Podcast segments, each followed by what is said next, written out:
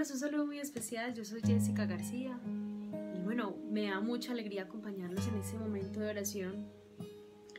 Y me da más alegría aún que cada uno de ustedes y cada uno de nosotros haya sacado este espacio, este momento, para poder avivar nuestro corazón y poder tener ese encuentro personal con Jesús a través de este hermoso seminario de vida en el Espíritu que que es algo muy especial, es un regalo que nos ha dado el Señor a nosotros en esa comunidad y en esa corriente de gracia de la renovación católica carismática. Por eso, mi querido hermano, hoy yo te invito para que oremos, para que nada sin el Espíritu Santo se pueda abrir en nuestro corazón. Por eso siempre es tan importante avivarlo en nuestro corazón. Por eso es tan importante cada día permitirle a Él y dejarlo a Él que moldee nuestra vida y nuestro corazón.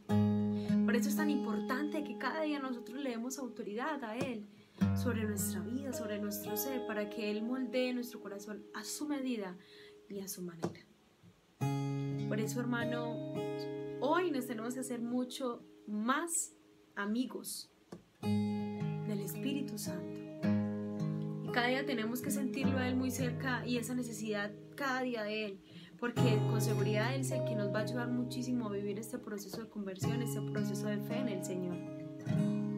Por eso, si tú estás aquí, en ese momento, yo te invito para que, para que oremos juntos, para que oremos y le pidamos al Espíritu Santo de Dios que se derrame sobre nosotros con poder, sobre nosotros su unción, que hoy llueva sobre cada uno de ustedes, sobre cada uno nosotros esa fresca unción que tanto necesitamos, esa fresca unción que cada uno de nosotros necesita en nuestro corazón. Que hoy sea el Espíritu Santo de Dios pasando por nuestras vidas, pasando por nuestros corazones. Él bien sabe lo que las cargas que traemos, las angustias, las aflicciones que tenemos en nuestro corazón. Pero cada día se hace necesario que nosotros se las entreguemos a Él. Por eso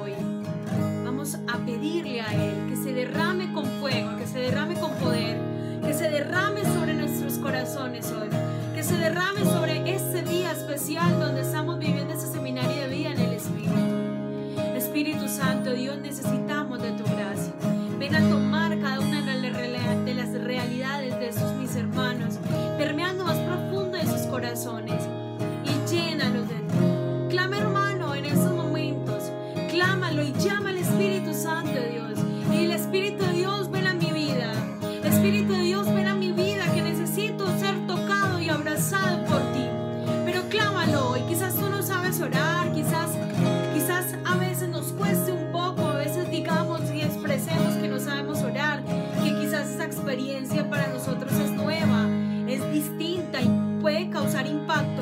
Pero qué bonito cuando nos dejamos estremecer por la acción del Espíritu Santo. Qué bonito cuando dejamos a Él obrar en nuestros corazones. Qué especial cuando vamos descubriendo que Él es el que necesita nuestro corazón. Que es Él necesitamos en nuestro corazón. Espíritu Santo de Dios, ven. Ven Espíritu Santo de Dios y sopla más de tu unción, más de tu unción sobre esos hermanos, más de tu unción sobre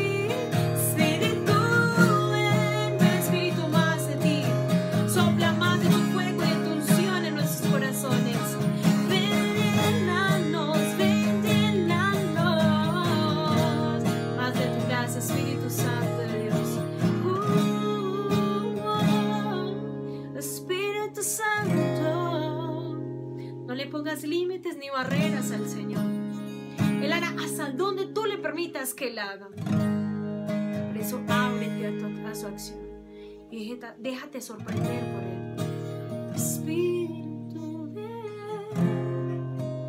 Espíritu de Dios, lo sumerjo en el fuego de tu gracia. A cada uno de ellos. Y en especial a la hermana Beatriz. Hoy, hermanos, yo los invito para que en fe oremos por ellas, ella y extendamos nuestra mano derecha le pidamos al Espíritu Santo Dios que se derrame, que tome sus labios, que tome su corazón, que, haya, que haga de ella profeta de las naciones, que a través de lo que ella hoy viene a enseñarnos, lo que el Señor ha suscitado en su corazón, el Señor nos hable, hable a nosotros, que le dé palabra de fuego, palabra de profeta, palabras que penetre el corazón porque la palabra de Dios es cortante y eficaz. El Espíritu de Dios sobre la hermana Beatriz. Ven Espíritu Santo de Dios y tómala hoy. Y haz que ese momento de reflexión y continuando con ese seminario de vida sea un momento lleno de tu gracia, movido, inspirado por ti. Y que seas tú, Espíritu Santo de Dios, tocando nuestros corazones, abriendo nuestro entendimiento para que podamos darte ese sí radical y entregarte nuestros corazones a ti. Para que seas tú uno con nosotros. Gracias, amado Dios, por la vida de la hermana Beatriz. la bendiciendo, bendiciendo ese llamado. Que tú le haces cada día a su corazón y renueva sus votos y su, y su vocación. Renueva el llamado por su propio nombre. Y haz que ella permanezca fiel a lo que tú le has llamado y a lo que le has invitado a participar. Te alabamos y te bendecimos en este día, Señor, y que todo sea para tu gloria, honra y honor por los siglos de los siglos. Amén.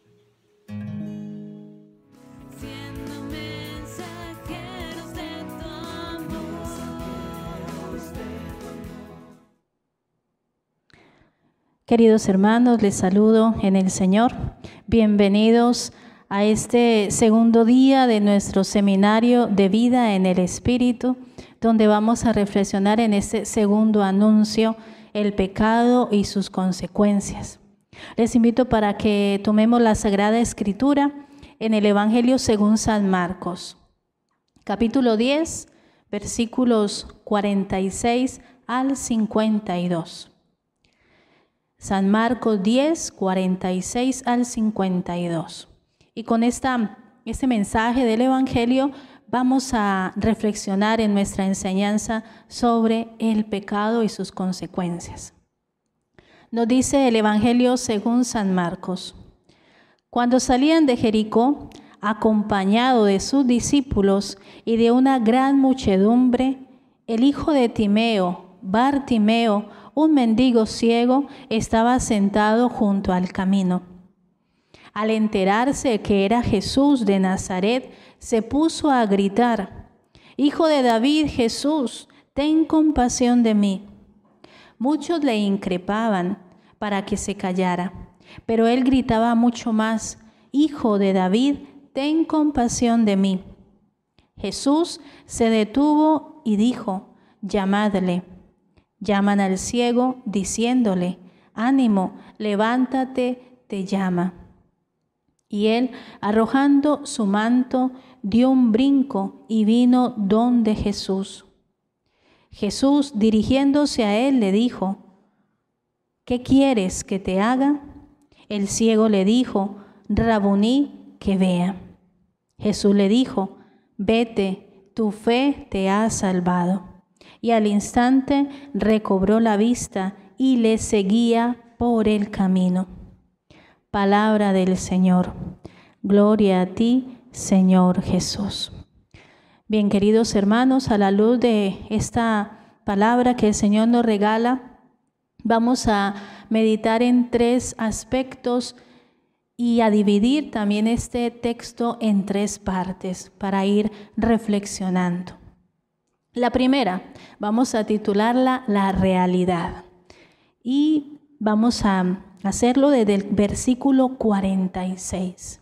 Allí en este versículo San Mateo nos San Marcos, perdón, nos habla de este hombre ciego y le pone el nombre, nos regala el dato de su nombre, Bartimeo, incluso el nombre de su padre, hijo de Timeo.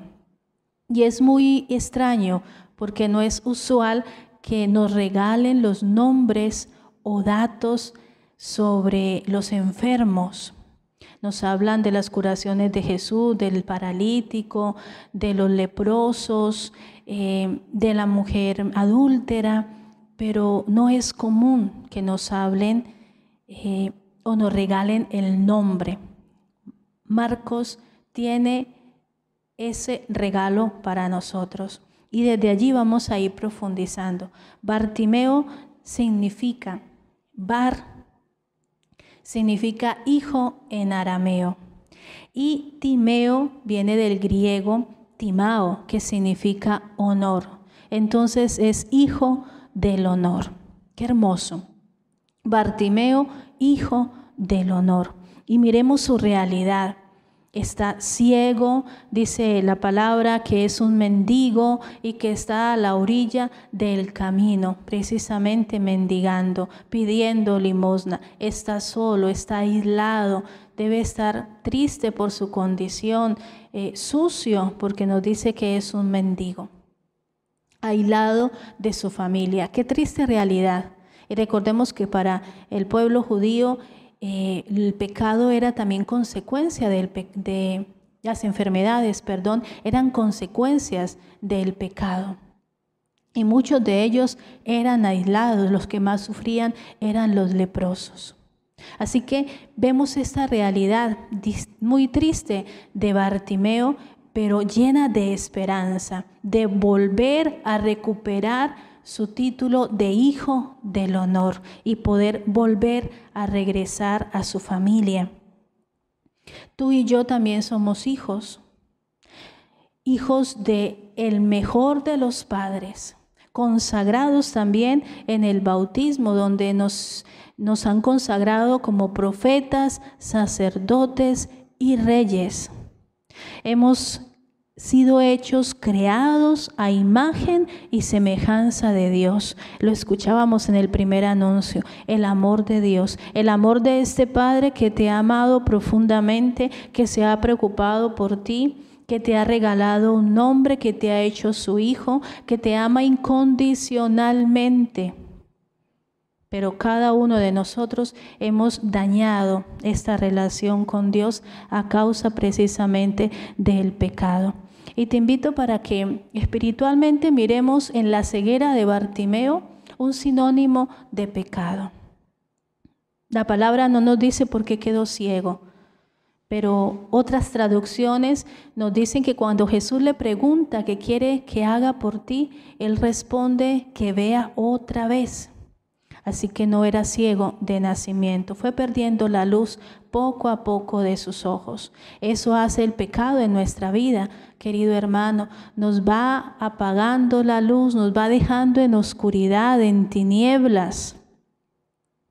Así que miremos entonces esta ceguera como el pecado, que te deja ciego, que no te deja ver. La iglesia en el catecismo nos regala, el catecismo de la iglesia católica nos regala la definición del pecado, tomándola precisamente de San Agustín. Y nos dice en el numeral 1849, el pecado es una falta contra la razón, la verdad, la conciencia recta, es faltar al amor verdadero para con Dios y para con el prójimo a causa de un apego perverso a ciertos bienes. Entonces el pecado es una ofensa, una ofensa grave contra Dios. Lo va a decir también el Salmo 50, lo expresa, contra ti, contra ti solo pequé, cometí la maldad que aborreces, cometí lo malo a tus ojos. Así que el pecado ofende directamente a Dios. El pecado se levanta contra el amor que Dios nos tiene, ese amor del cual nos han hablado. Se levanta el pecado contra ese amor y hiere el amor que Dios nos tiene y lo más triste y grave es que nos va separando. Lo dice el profeta Isaías en el capítulo 49, versículo 2, que el pecado levanta un muro de separación. Nuestros pecados hacen este efecto, levantar este muro que nos separa. Y dice aquí la palabra de Dios que incluso Dios esconde su rostro de nosotros para no oírnos por el pecado grave en nuestras vidas. Y el numeral siguiente del catecismo en el 1850 nos dice que el pecado es un amor de sí hasta el desprecio de Dios hasta el desprecio de Dios. El pecado, es decir, como dicen los padres de la iglesia, va durmiendo nuestra conciencia, la va adormilando de tal manera que vamos separándonos de Dios, vamos despreciando lo que Dios tiene para nosotros, se nos va confundiendo la vida y vamos abrazando toda una realidad de pecado que nos daña, que nos deja ciegos como Bartimeo. El pecado deja entonces consecuencias, queridos hermanos, muchas consecuencias. Deja, daña, daña las relaciones con Dios, daña la relación con nosotros mismos, con los demás y con la creación. Vamos a ir meditando y te invito para que vayas reflexionando también. Vayas haciendo eh, esta reflexión y vayas interiorizando de cómo el pecado ha afectado tu vida y las relaciones con los demás. Meditemos entonces cómo el pecado daña nuestra relación con Dios. La ruptura con Dios es la causa, es la raíz de todos los males. Esta separación de Dios es la causa de todos los daños, de todos los males en tu vida y en el mundo. Cada que nos vamos separando de Dios, nos vamos apartando de su camino, vamos buscando otras cosas que no son Dios, que no son la felicidad. Por eso el pecado entonces va agrietando y va dañando esa amistad con Dios. Lo va a decir Jeremías capítulo 2 versículo 13. Doble mal ha hecho mi pueblo. Escuchemos bien, doble mal ha hecho mi pueblo. Me dejaron a mí manantial de aguas vivas, y se han hecho cisternas, cisternas agrietadas, rotas, que no retienen el agua. ¿Cuál es el doble pecado, el doble mal que dice Jeremías? El primero, que nos hemos apartado de Dios, nos hemos alejado de Él, hemos dado la espalda a Dios. Y segundo, hemos buscado falsos dioses, falsas seguridades, como dice aquí, cisternas agrietadas que no retienen el agua. Hemos despreciado el agua de la vida que la da el Señor y hemos buscado agua sucia que nos hace nuestra sed en otras realidades, en otras situaciones. También San Pablo nos va a decir en su carta a los Romanos, capítulo 6, versículo 23, y va a decir fuertemente, va a decir San Pablo que el salario que la paga del pecado es la muerte.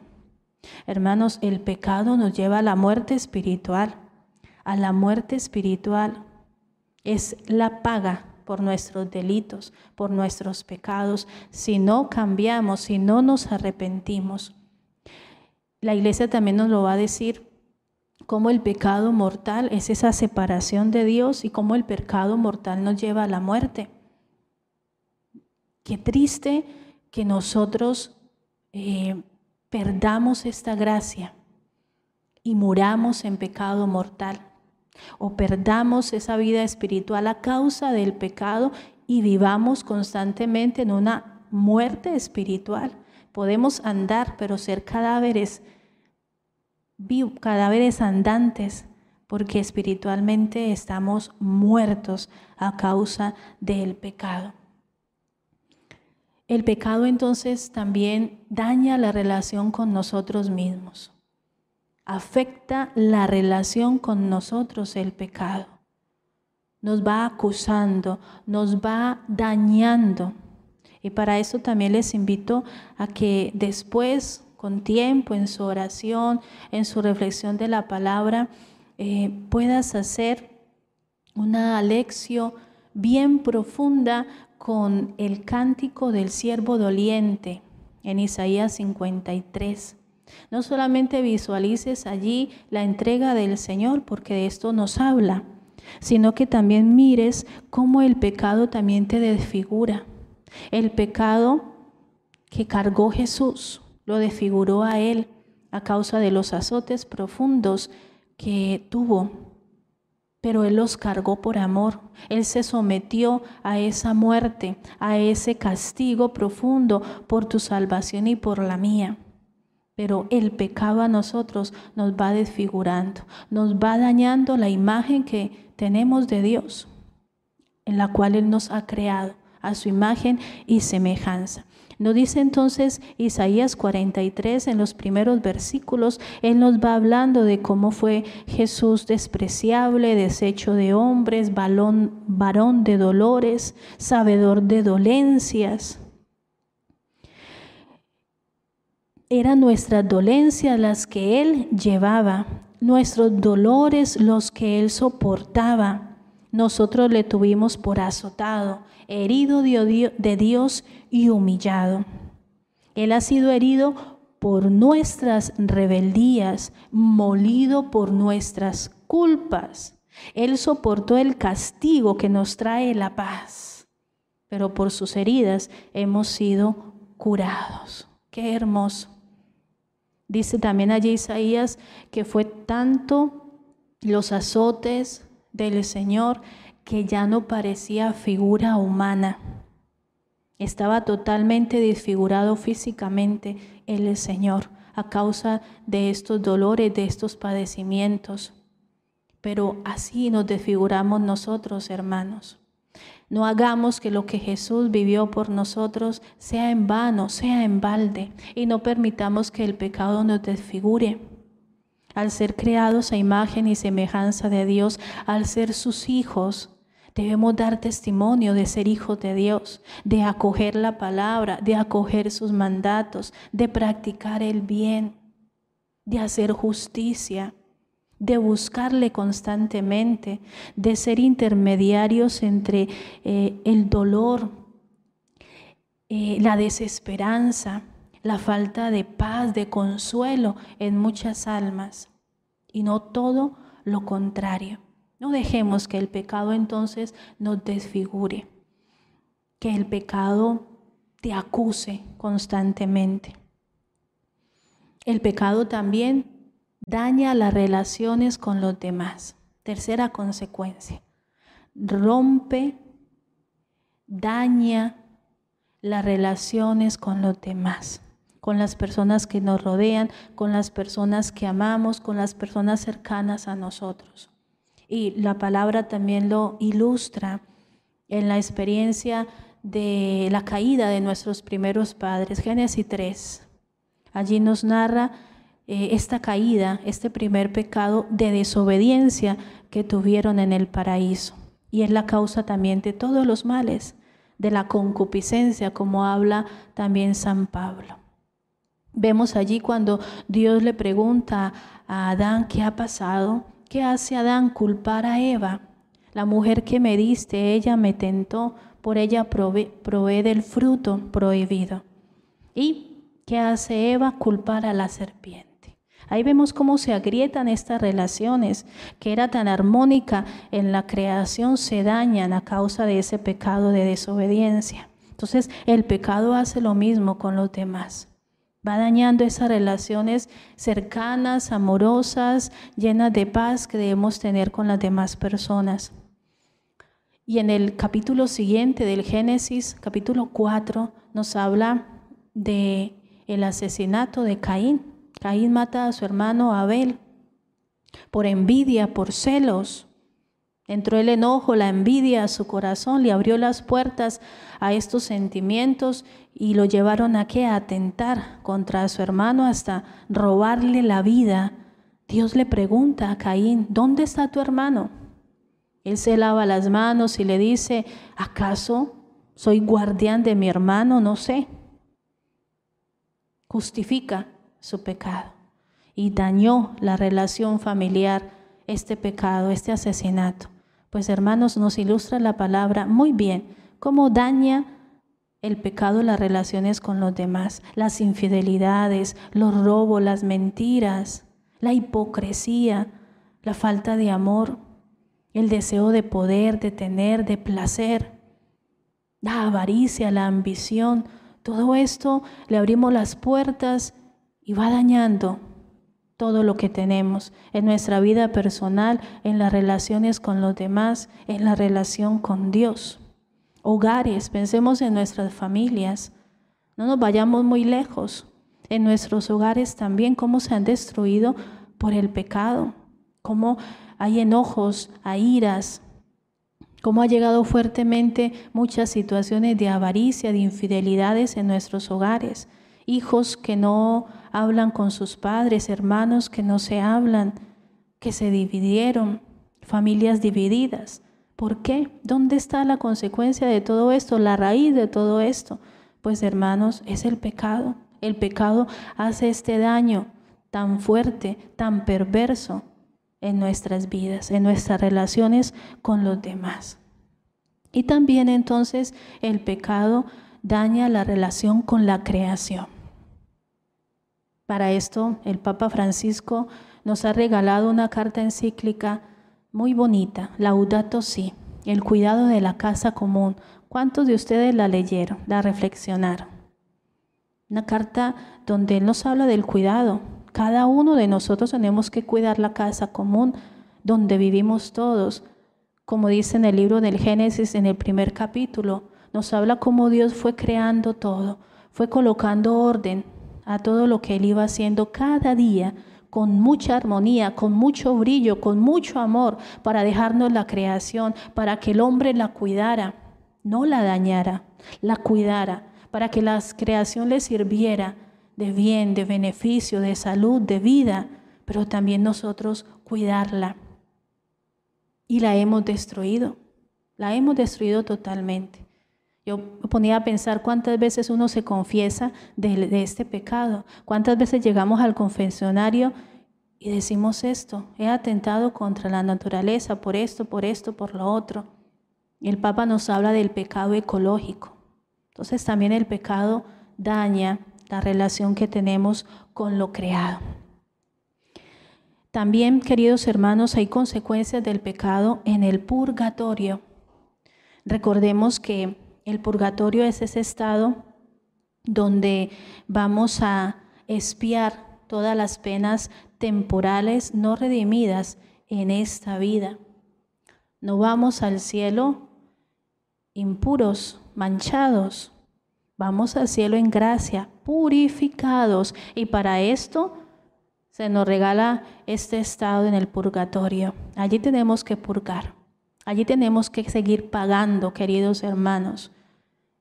Y lo que hagamos aquí en la tierra es también la medida en el purgatorio. Poco o mucho tiempo. Así que pensemos también, hermanos, en esta realidad. Aquí podemos gozar muchas cosas y gozar muchas veces el pecado, pero allá pagaremos las consecuencias de estos pecados. Y también el pecado, las consecuencias del pecado en el infierno. Nos dice también la iglesia que morir en pecado mortal sin estar arrepentidos ni acoger el amor misericordioso de Dios significa permanecer separados de Él para siempre ese es el pecado mortal. Ese es el infierno, vivir separados de Dios para siempre. Y nos dice la iglesia que muchas veces ha sido por nuestra propia y libre elección. Así que no arriesguemos el cielo, queridos hermanos, no arriesguemos el cielo. Aquí está entonces toda la realidad en la primera parte que estamos meditando. Y con esto, mira tu realidad a la luz de lo que hemos reflexionado y un poco también con el Evangelio que estamos compartiendo de Bartimeo. Segunda parte, la he titulado La decisión. En los capítulos, perdón, en los versículos 47 al 50. la decisión. Tenemos que tomar decisiones, hermanos, a la luz de nuestra realidad de pecado. Hay que tomar decisiones. Bartimeo nos enseña a tomarlas. Él escuchó, nos dice allí el Evangelio, que él escuchó que Jesús pasaba. ¿Y qué hizo él? Se puso a gritar. Es la primera acción, la primera decisión que él tuvo. Se puso a gritar. Y lo dice el Evangelio que lo hizo dos veces. Gritó dos, dos veces. Por más que lo callaran, él insistía. ¿Y qué decía? Jesús, hijo de David, ten compasión de mí. Ten compasión de mí. Esa expresión es muy profunda, es muy conmovedora al decir que te compadezcas de mí, Señor, porque no puedo más, porque esta situación de ceguera no la puedo llevar más. Estaba solo, triste, mendigando, una situación muy, muy triste, muy difícil. Compadécete de mí, Señor, con un corazón contrito, con un corazón necesitado. No conocemos por qué estaba ciego Bartimeo, pero recordemos que esta ceguera la estamos ilustrando en nuestro pecado. Así que acércate, grítale a tu Señor y dile que se compadezca de tu realidad de pecado. Toma esa primera decisión. Es la primera decisión que hay que tomar, queridos hermanos, porque solo no podemos abandonar el pecado. Solo no podemos, porque es más fuerte que nosotros y mucho más cuando estamos débiles espiritualmente. Pueden más las tentaciones. Así que toma la decisión y haz la acción de buscar al Señor, de insistir como lo hizo Bartimeo. Segunda acción que él tuvo, él se levanta y da un salto, da un brinco. A él no le importó si iba a tropezar o delante de quién iba a caer, si venía Jesús con la muchedumbre detrás.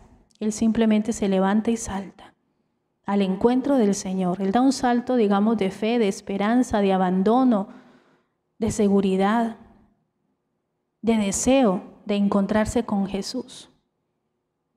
Levántate tú también, como lo hizo el hijo pródigo. Dice que él también se sentó, él pensó, reflexionó y después se levantó y se fue nuevamente a buscar a su padre.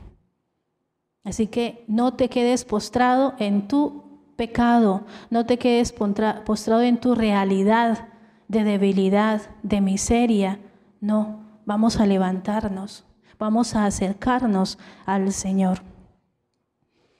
Y por último dice que él deja el manto. Lo describen que tiene un manto. Sería lo único que acompañaba a Bartimeo, lo único que era suyo, un manto con el cual a lo mejor se podía él cubrir del sol, del frío, del agua, ¿no? Abrigarse. Él lo deja como señal de que esta vida que estaba llevando ya no la va a seguir llevando más. Ya viene una vida nueva en el Señor, porque el Señor, Él tiene la completa seguridad que el Señor le va a dar la luz a sus ojos y va a ser una vida nueva, diferente.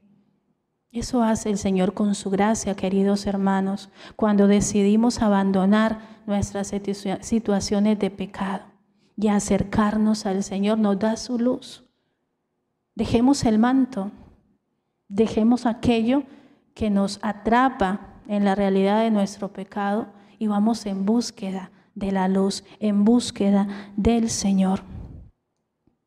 Y tercera parte en la cual meditamos es sobre la sanación. La sanación. Y es el encuentro que tiene Jesús allí ya con Bartimeo. Lo podemos meditar en los versículos 51 al 43. Se acerca Jesús y es un diálogo de preguntas. ¿sí? Es un diálogo entonces de preguntas, queridos hermanos. Jesús le hace la pregunta, ¿qué quieres que te haga?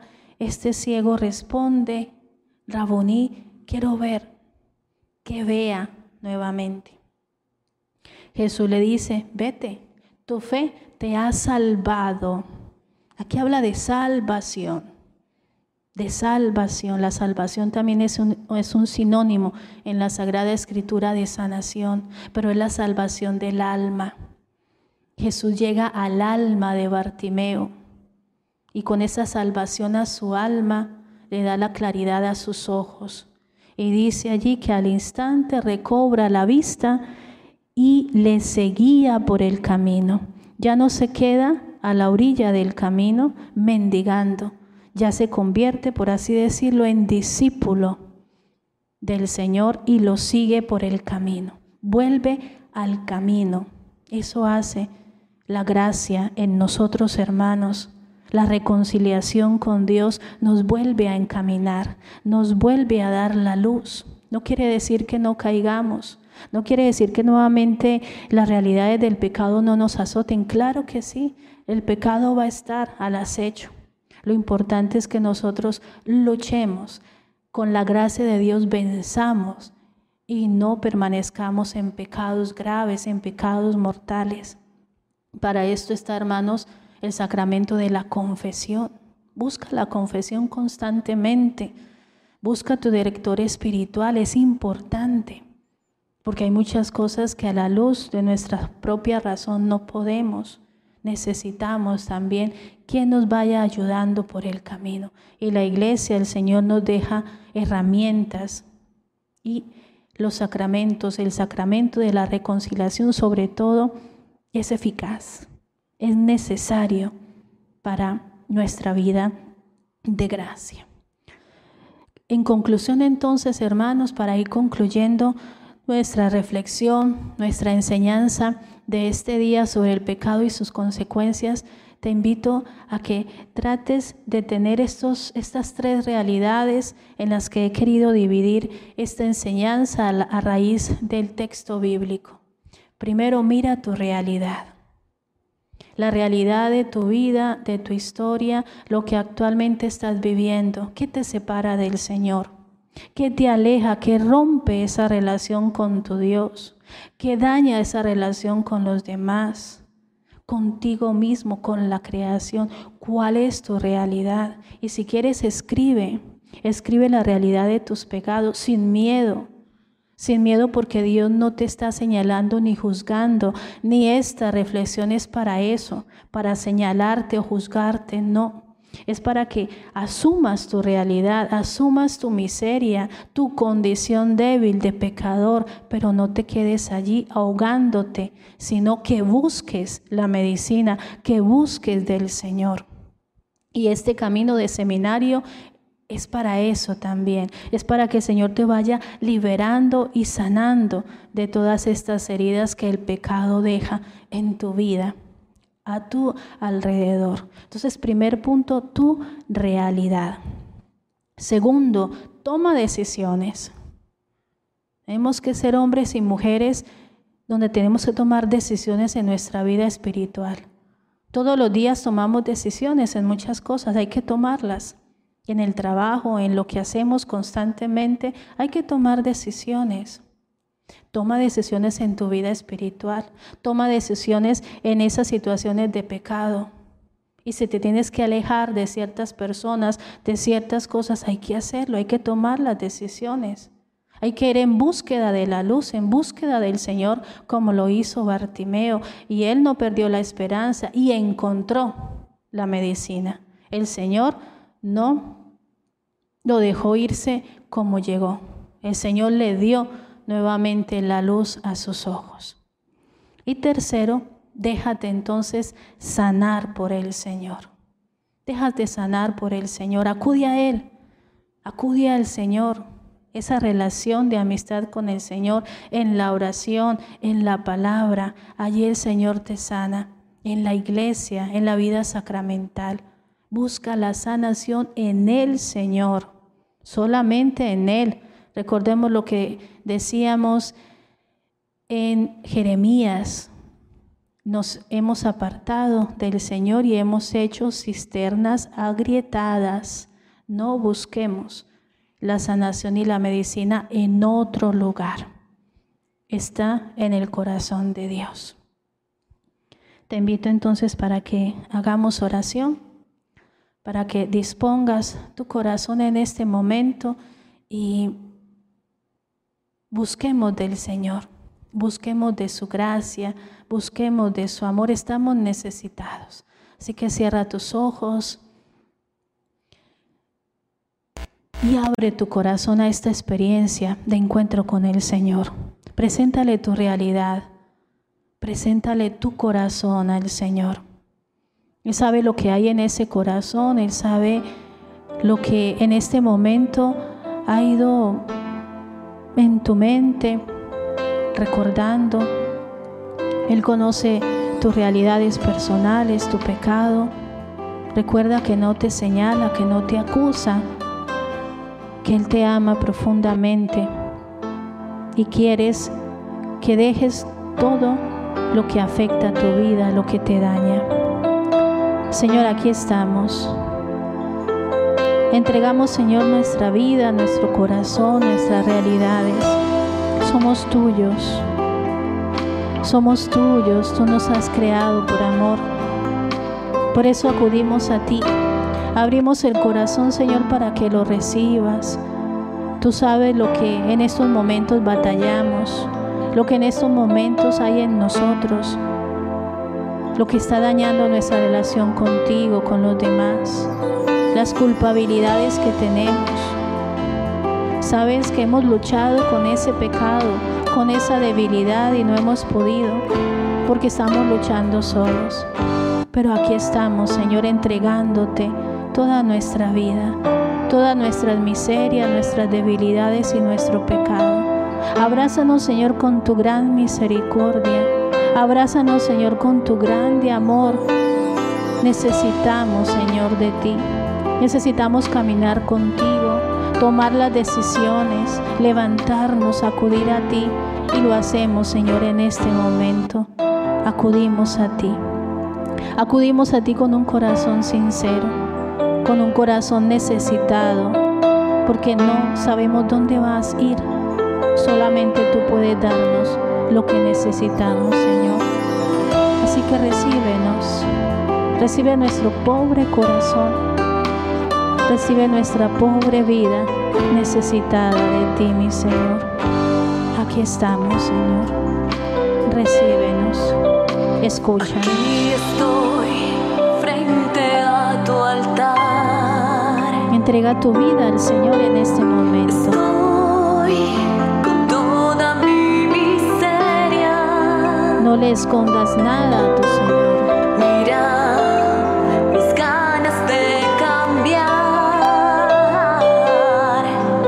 Conoce. Mira toda mi pobreza. Él sabe lo que necesitas. Abre tu corazón. Señor,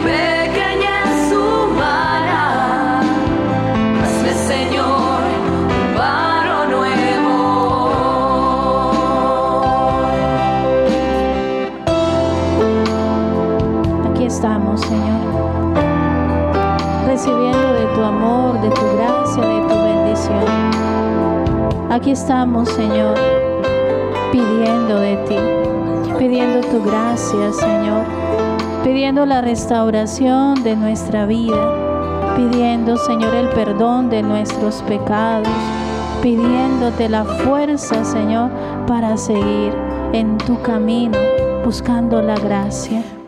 Aquí estamos, Señor. vienen, ámanos y bendícenos, Señor.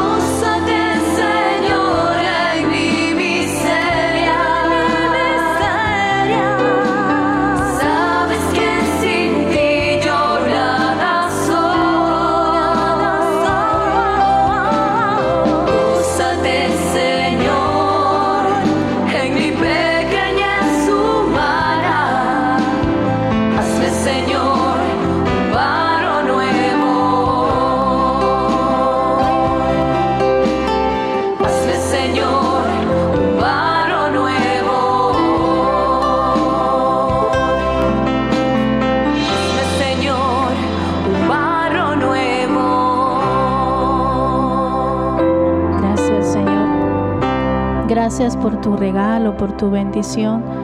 Gracias por acogernos, por acoger nuestra debilidad, por acoger nuestros cansancios, por acoger nuestros miedos, por acogernos en este momento de debilidad que vivimos, de tentación, por acogernos en medio, envueltos en el pecado. Gracias por recibirnos, por amarnos profundamente, Señor.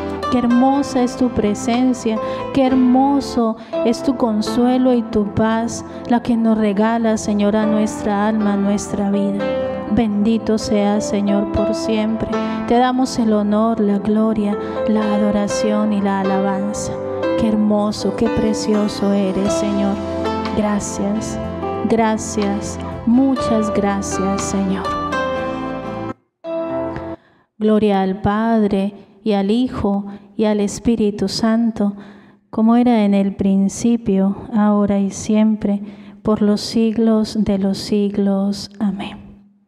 Hermanos, y que el Señor nos bendiga y nos guarde, nos muestre su rostro y tenga misericordia de nosotros, Él nos mire benignamente y nos conceda la paz. Que el Señor nos bendiga y que sea en el nombre del Padre, del Hijo y del Espíritu Santo. Amén.